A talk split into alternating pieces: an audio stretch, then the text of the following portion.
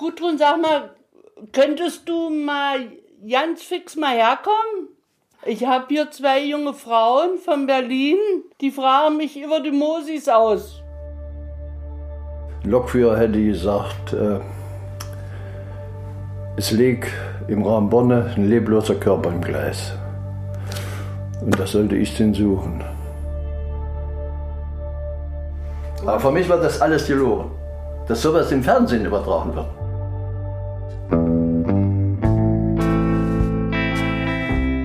Der Fall Diogo, ein Podcast der Berliner Zeitung. Was bisher geschah.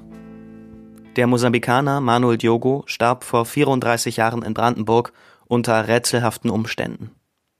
Damals hieß es, es war ein Unfall.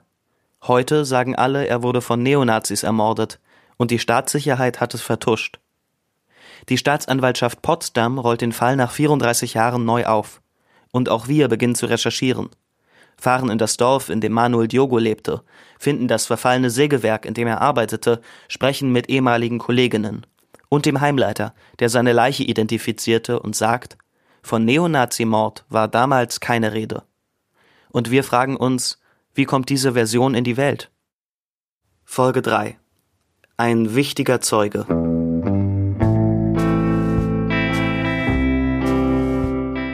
Es ist immer noch August und immer noch ziemlich heiß. Wir sitzen in Anjas Arbeitszimmer im Prenzlauer Berg und sind ein bisschen ratlos. Also ich hatte heute Morgen gleich drei E-Mails und es waren nur Absagen. Also Stamer hat abgesagt, Ibrahimo Alberto hat abgesagt und die Juliga hat auch noch abgesagt. Nein. Und was schreiben die denn? Also Stamer äh, meint, er hätte, persö hätte persönliche Gründe, was auch immer das heißt. Hat er angerufen oder hat er geschrieben? Nee, er hat nur geschrieben, Nachricht. Hm. Und Alberto schreibt, er sei emotional zu mitgenommen. Mhm. Jolige meint, oh nee, äh, sie will uns überhaupt nicht dabei haben. Und äh, warte mal, hier ihre E-Mail ähm, steht, es ist eh nicht so eine gute Idee, die Presse einzuladen. Mir ist es lieber, wenn die Runde erstmal unter sich spricht. Hm, unter sich. Hm. Zu dieser Runde hatten wir eine Einladung, eine Videokonferenz mit Mosambik. Manuel Diogos Kollegen von damals sollten zugeschaltet werden. Und wir wollten dabei natürlich die Leute kennenlernen, die den Mord aufklären wollen. Alle seien an dem Fall dran, hatte die Brandenburger linken Politikerin Andrea Jolige geschrieben. Und zu alle gehört auch Benjamin Stamer, ein junger Aktivist, der sich gegen Rassismus und für Flüchtlinge einsetzt und in Belzig ein Infocafé leitet. Für Manuel Diogo organisierte Stamer eine Gedenkveranstaltung am Bahnhof Belzig. Und es gab Lesungen in seinem Café. Zum Beispiel mit jenem Ibrahimo Alberto, der uns geschrieben hat, dass er ein Gespräch über Manuel emotional nicht verkraften würde. Immerhin sei Manuel sein bester Freund gewesen.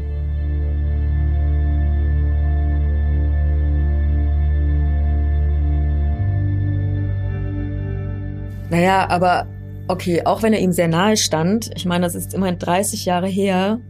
Also warum nimmt ihn das emotional so mit? Und dem MDR hat er immerhin auch ein Interview gegeben. Also warum redet er nicht mit uns? Hm, die Frage ist, was ihn so emotional mitnimmt. Also er hat ja gerade gestern noch zugesagt und jetzt sagt er plötzlich ab. Die Frage ist, ob, ob die irgendwie mitbekommen haben, dass es Zweifel gibt an der Mordversion sich das rumgesprochen Naja, also ich meine, dass Stamer sagt, aus persönlichen Gründen ist schon so ein bisschen seltsam, weil er eigentlich letzte Woche am Telefon ganz zugänglich klang irgendwie. Und die Olige ja auch.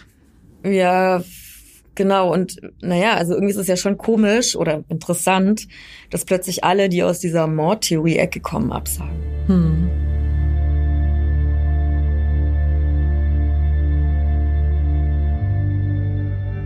Eigentlich wollten wir uns gerade auf den Weg nach Belzig machen, zu Stamer, und später mit ihm die Videokonferenz verfolgen.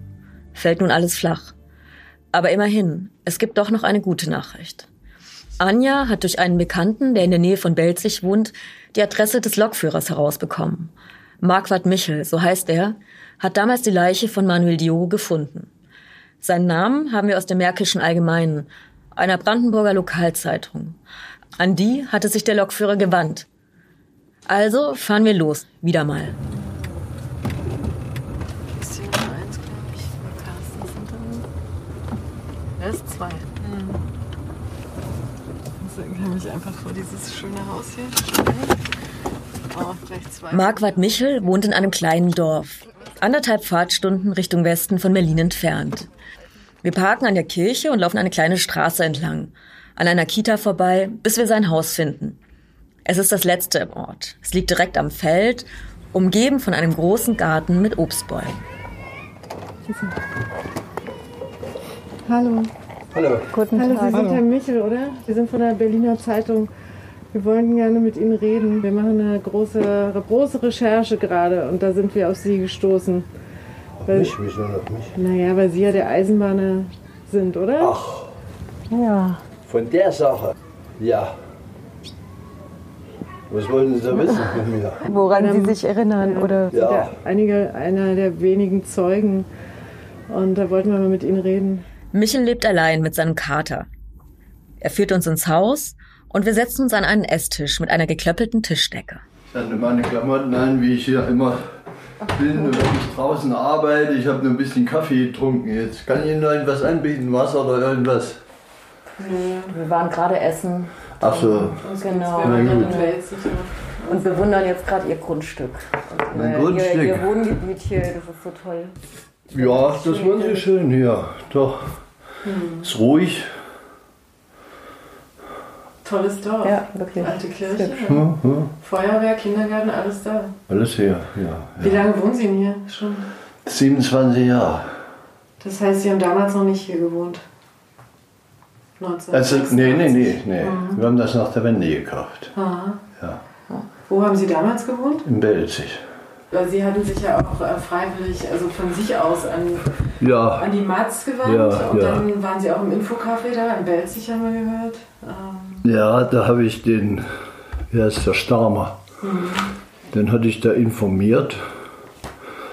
Und das ging darum, die wollten eine Buchlesung machen. Und da hat wohl so ein Fabian ein Buch geschrieben. Und das war meiner Meinung nach, das stimmte alles nicht. Ach, ich muss ein bisschen Luft holen.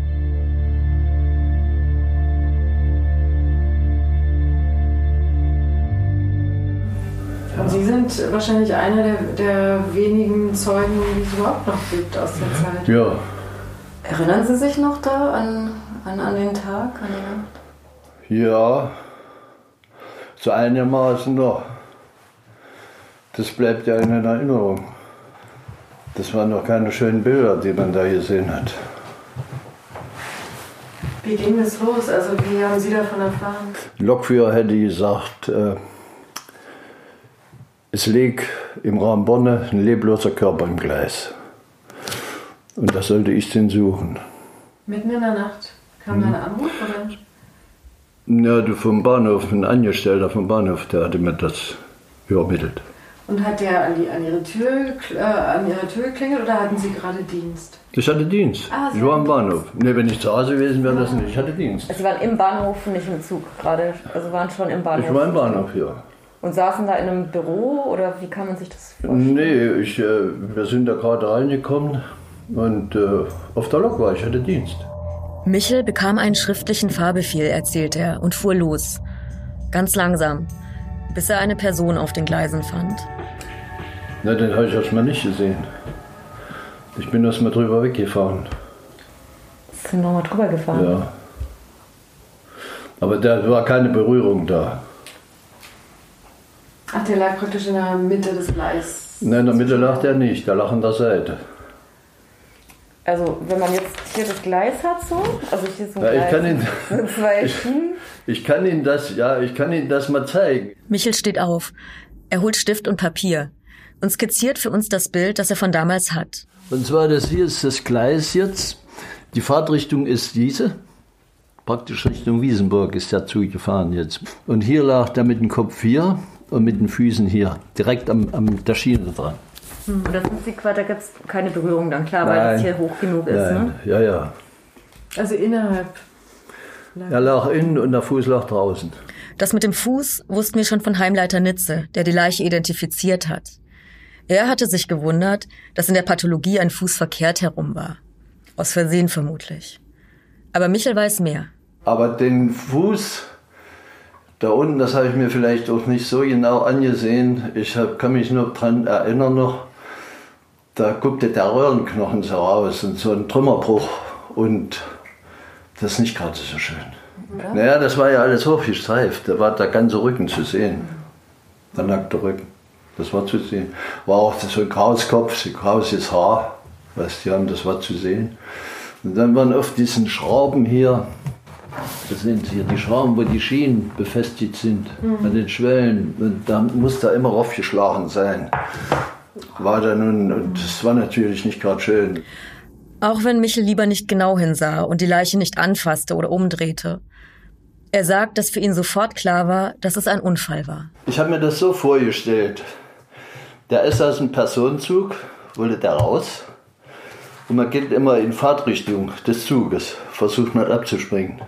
Und äh, der hat versucht abzuspringen und ist dann zwischen zwei Wachen geraten. Also weil gerade ein anderer Zug entgegenkam? Ne? Ein Güterzug. Mhm. Und äh, da ist er mitgeschleift worden. Hier ist ein Haken. Und ich vermute, dass der mit, den, äh, mit der Hose in den Haken reingeraten ist. Sie meinen, der ist an der Stelle auch abgesprungen, wo er dann auch ja. lag? Ja. Und er ist sozusagen in den Haken Also nicht direkt an der Stelle, 20, 30 Meter weiter und ist geschleift worden. Und er ist sozusagen runtergesprungen und hat sich dann verhakt. Und ja, ich vermute, dass das Gewebe, das ermüdet ja nachher durch die Belastung, wenn er geschleift wird. Und da ist das gerissen, ist er liegen geblieben. Mhm. Und er ist sozusagen runtergesprungen und hat sich dann verhakt. Und ja, aus dieser ist er gekommen und ist in den Gegenzug reingesprungen. So sehe ich das. Mhm. Und der Gegenzug hat mit in Richtung Borne geschleift ein Stück. Heißt also, Michel vermutet, dass Manuel Diogo aus dem Zug sprang in Fahrtrichtung und dabei übersah, dass ein Güterzug von der anderen Seite kam.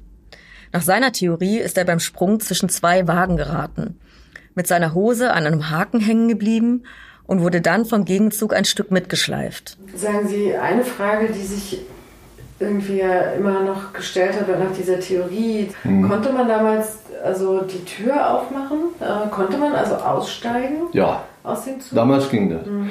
Heute ist das nicht mehr. Und als Sie ihn dann gesehen haben, was haben Sie dann gemacht? Haben Sie, war damit der Auftrag erledigt, dass Sie das einfach nur noch mal bezeugt haben? Oder Na, ich habe die, ich, ich habe mir das angesehen und dann wollte ich runterfahren, wollte ich zurückfahren. Also Sie sind ausgestiegen wahrscheinlich? Ja. Mhm. Ich hatte eine Lampe auf der Lok. Mhm. Und äh, da habe ich mir das erst angesehen, weil ich annahm, dass die Polizei schon eine Information haben wollte. Und da bin ich losgefahren und da kamen die schon. Das sah ich zwei Lampen. Da waren sie unterwegs schon. Und da bin ich rangefahren und habe die habe gesagt, dass ich ihn gefunden habe. Und deswegen bin ich das Stück zurückgefahren, habe die hingebracht. Lässt sich eigentlich völlig ausschließen, dass der aus dem Zug gestoßen wurde? Dann wäre er nicht in den Güterzug reingekommen. So weit springt keiner. Der ist freiwillig gesprungen. Ah, weil die Gleise so weit auseinander sind dann doch. Der muss da reingesprungen sein, anders geht es gar nicht. Der hat ausgesprochenes Pech gehabt. Und der ist genau rausgesprungen, als äh, zwei Wochen zusammengesetzt worden. Zwischen zwei Wochen in die Lücke ist er reingekommen. Das ergibt Sinn. Wenn jemand aus einem Zug gestoßen wird, fliegt er nicht so weit. Michel bestätigt also die Unfalltheorie, die in den Akten steht.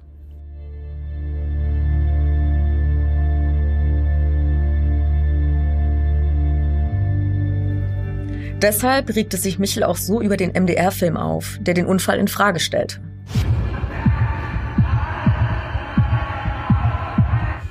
haben sie dann natürlich den, meine äh, Freunde, der Antonio äh, Manuel Diego. Und dann haben sie den zusammengeschlagen.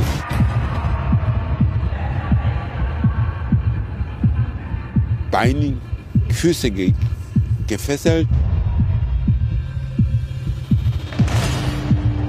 Dann haben sie ihm die Körperteile von ihm nach unten gepackt, ganz langsam, immer weiter, der Seil immer nach unten. Wir haben es genau mit dem Kopf angefangen, bis alle zerstückt haben. Und den Beitrag haben Sie zufällig den gesehen? Den habe ich gesehen. Und zufällig oder haben Sie den Nur ich hatte abends äh, rechts, äh, na, wie ging das, äh, rechtsradikale Verbrechen oder Nazi-Verbrechen in der DDR. Ich dachte, ich muss ja mal gucken, was das ist. Und wann haben Sie denn gemerkt, dass es Ihr Vorfall hier eigentlich war? Dann in dem. Das wusste ich gleich, Warum? als sie das gebracht haben. Na, weil nichts anderes da war. Mhm. Und dann stand es in der Zeitung. Und Sie haben dann diese Neonazis da mit den Springerstiefeln gesehen, oder? Das war doch in dieser Dokumentation. Das wurde doch so nachgespielt, was im Zug passiert ist. Ja, der, was ein angeblicher Freund war, der hatte noch so eine Szene gespielt, da hat er mit Strick, haben gefesselt mit Strick und haben den wohl geschleift, haben den, und in der Zeitung stand da, Körperteile waren Kilometer über die Gleise verstreut. Das stimmte alles gar nicht. Kriminaltechnisch sei das gar nicht drin, sagt der Mann. Das hätten auch die Polizisten gesagt, die damals bei den Gleisen aufgetaucht seien. Wie viele Polizisten waren das? Zwei. Zwei Männer? Hm? Mit einem ganz normalen DDR-Polizeiauto. Das war Tabo, Transportpolizei. Mhm. Woran haben Sie das erkannt? Ja, Die hatten die dunklen Uniformen. Ja. Damit war für Michel der Fall erst einmal erledigt, nach außen zumindest. Er arbeitete weiter bis Dienstschluss um 6 Uhr früh. Dann fuhr er nach Hause, legte sich schlafen. Aber so richtig bekam er diese Erinnerung nie aus dem Kopf. Das ist das Schicksal vieler Lokführer. Sie müssen, wenn sie ihre Arbeit machen, immer damit rechnen, dass sich ein Selbstmörder vor ihren Zug wirft und sie nicht schnell genug bremsen können. War das, war, war das der einzige Fall, ähm, dass Sie sowas mal erlebt haben damals in, ihrer, ähm, in Ihrem Beruf? Ja, sowas jetzt, ähm, naja, ich, mir ist auch schon mal einer reingefahren und ich hatte auch schon mal Rangierdienst, hatte ich auch mal bei einer Rangierfahrt einen Unfall. Aber ist ja wahrscheinlich auch ein bisschen traumatisch, oder? Sowas Na, schön ist das alles nicht. Ja. Das sind keine schönen Erlebnisse, muss ich Ihnen ehrlich sagen. Haben Sie dann Ihren Dienst fortgesetzt oder sind Sie dann nach Hause? Nö, ich habe den fortgesetzt. Ich habe den stellvertretenden Chef angerufen, als der mir mit dem Pkw reingefahren ist. Da wollte sich das Leben nehmen. Das war ein anderer Fall, ja. Das war ein Bahnübergang. Und da habe ich dann den Chef angerufen und da hat er gesagt, na, wenn du keine Schuld gekriegt hast von der Polizei, das ist alles in Ordnung. Und wenn die noch was wollen, dann melden wir uns bei dir. Wie Naja, war- das, das war ja kein, äh, das war ja kein Unfall von mir. Ich, hab weiß, aber Sie haben ja einen toten Mann gesehen, Ja, der ja, das Bein schon. fehlt. Ja? Und dann sind Sie nach Hause gekommen und Ja, haben geschlafen. Oder ja, Schnaps. ja, ja. Was macht man dann? Also was, was macht man, wenn man sowas erlebt? Mit wem haben Sie dann geredet und wem haben Sie es erzählt? Eigentlich darüber habe ich mit gar keinem gesprochen. Mit niemandem. Bis zu dem Moment, als Sie das dann im Fernsehen gesehen haben. Ja. Marquardt Michel hat also mit niemandem darüber gesprochen, all die Jahre. Die schrecklichen Bilder, die Details immer für sich behalten. Und kann sie gerade deswegen oder trotzdem immer noch so gut abrufen. Wie geht das?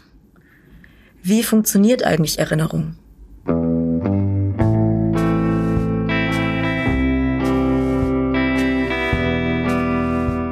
Darüber hat Anja mit einem Mann gesprochen, der es wissen muss, einem Gedächtnisforscher. Die Stimme ist ein wenig verzerrt wegen der Maske. Wir sind mitten in der zweiten Corona-Welle. Mein Name ist Michael Niedegen. Ich bin Professor hier an der Freien Universität Berlin für allgemeine Psychologie und Neuropsychologie. Und wir beschäftigen uns hauptsächlich mit allen kognitiven, also geistigen Abläufen, die was mit Aufmerksamkeit, Gedächtnis zu tun haben, aber auch mit den Störungen dieser Prozesse. Ja, wir beschäftigen uns mit einem Fall, der ist 34 Jahre her. So grundsätzlich, an was kann man sich eigentlich 34 Jahre später noch erinnern? Das kommt darauf an, wie detailreich dieses Erlebnis dann eben war. In Bezug auf, auf die Umgebung, auf den zeitlichen Kontext, also wie viele Hinweisreize ich mir selber geben kann, um das Ganze ähm, abzurufen. Und je mehr Details äh, verfügbar sind, je mehr einzigartige Details verfügbar sind, umso besser gelingt dann eben auch der Abruf. Also das heißt, man kann sich möglicherweise an äh, die Einschulung der Kinder noch nach 20 Jahren erinnern, auch an Details, wenn das eben sehr äh, einzigartiges Ereignis war, wenn man die Umgebung der Schule dann das erste Mal gesehen hat, wenn man bestimmte Personen das erste Mal getroffen hat. Das sind dann eben einzigartige Hinweisreize, die wir dann benutzen zum Abruf. Michael Niedegen, der Gedächtnisforscher, sagt aber auch, dass Erinnerung sich verändern kann, wenn sie zu oft abgerufen wird. Also wenn man immer wieder über das Erlebnis erzählt. Mal angenommen, Sie haben drei Kinder, erleben drei Einschulungsprozesse, dann kann es natürlich sein, dass das kein einzigartiger Kontext mehr ist. Das heißt, da fangen an, diese Informationen sich zu vermischen. Also je einzigartiger die Information ist, umso besser. Wenn ich jetzt neue Informationen dazu bekomme, werden die mit da dran geheftet an diese Erinnerung und alte Informationen werden möglicherweise dann überschrieben. Irgendwann werden Gedächtnisinhalte werden dann ja auch, je häufiger ich sie höre, desto mehr wird das dann auch zu Fakten.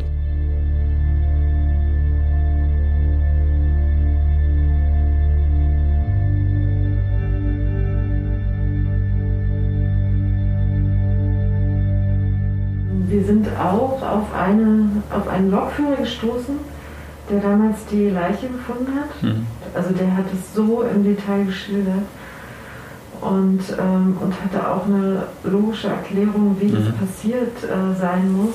Warum kann er sich so gut erinnern? Der hat es noch nie erzählt. Er hat gesagt, er hat es nie seiner Frau erzählt, nicht mal seiner Frau erzählt. Zwei Möglichkeiten. Mhm. Entweder ist, weil er es nicht so häufig reproduziert hat, weil es aber, er muss sich schon damit beschäftigt haben, das ist dann so ein eindrückliches Erlebnis, dass sich das dann eben dann anscheinend sehr gut, ähm, dass er das sehr gut festgehalten hat. Das ist noch nie vorher passiert. Ich war noch nie an, zu dieser Uhrzeit an diesem Ort, habe noch nie sowas vorher gesehen. Ich so tägliche Sachen, äh, wenn man fragt, wo, versuch mal zu rekonstruieren, was du vor 30 Jahren gegessen hast zum Mittag. Das geht natürlich nicht, aber je, je einzigartiger die Situation ist, umso besser kann es rekonstruiert werden. Dann kann das möglicherweise gut rekonstruieren, wenn er sich nicht mit vielen widersprüchlichen Informationen dazu beschäftigt hat, wenn er den Film möglicherweise nicht gesehen hat. Bei dem war es so, wenn ich es richtig in Erinnerung habe, dass er es gesehen hat und sofort dann damals äh, zur Märkischen Allgemeinen gegangen ist mhm. und denen gesagt hat, das kann so nicht gewesen sein. Und so sind wir auch auf ihn gekommen. Er kann es vielleicht auch besser abspeichern. Er hat das ja nicht aus dem Hören sagen, sondern er hat es aus eigener Erfahrung erlebt. Man kann Sachen auch leichter wieder abrufen, wenn man in dem gleichen emotionalen Zustand dann eben auch ist. Und das hilft ihm natürlich dann möglicherweise auch, wenn er sagt, das ist etwas, was für mich zutiefst schockierend war, habe ich noch niemals vorher gesehen, Trauer, Wut, was auch immer er dann empfunden haben mag, was ihm natürlich auch hilft, das Ganze abzurufen, weil er dann auch nochmal den Zustand mit abrufen kann. Wir werden später noch einmal über falsche Erinnerungen sprechen. Denn auf dieses Phänomen stoßen wir bei unserer Recherche öfters. Aber erst einmal haben wir die Bestätigung. Unser Lokführer scheint ein glaubwürdiger Zeuge zu sein. Seine Erinnerung wurde kaum abgerufen in den letzten 34 Jahren, also auch nicht überschrieben. Wahrscheinlich regt er sich deshalb so über den MDR-Beitrag auf, an seinem Esstisch, an dem wir immer noch zusammensitzen. Aber für mich war das alles gelogen. Dass sowas im Fernsehen übertragen wird, muss ich ehrlich sagen. Da muss ich Ihnen jetzt ehrlich sagen, wenn bei Protesten, bei Veranstaltungen, wenn die rufen, wenn die rufen äh, Lügenpresse, hm der eine oder andere hat manchmal ähnliche, ähm, so ähnliche Sachen erlebt. Ich kann es verstehen. Ich kann es verstehen. Da stimmte eigentlich gar nichts dran, da stimmte nur, es waren Afrikaner und der Ort und das Datum. Mehr stimmte nicht. Bevor wir gehen, erzählt uns Michel noch, dass vor ein paar Tagen ein Kommissar aus Brandenburg bei ihm war und die gleichen Fragen gestellt hat wie wir. Okay, wir wussten zwar, dass die Staatsanwaltschaft Potsdam prüfen will, ob es einen Anfangsverdacht auf Mord gibt.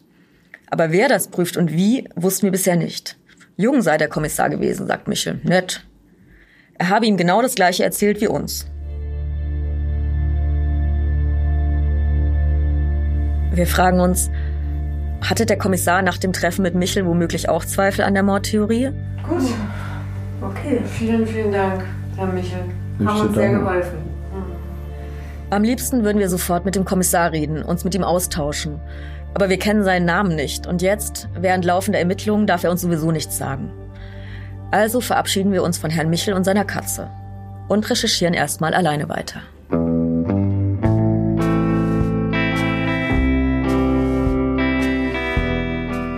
In der nächsten Folge, wir besuchen den Mann, der eine besonders enge Beziehung zu Manuel hatte. Werkleiter Geier.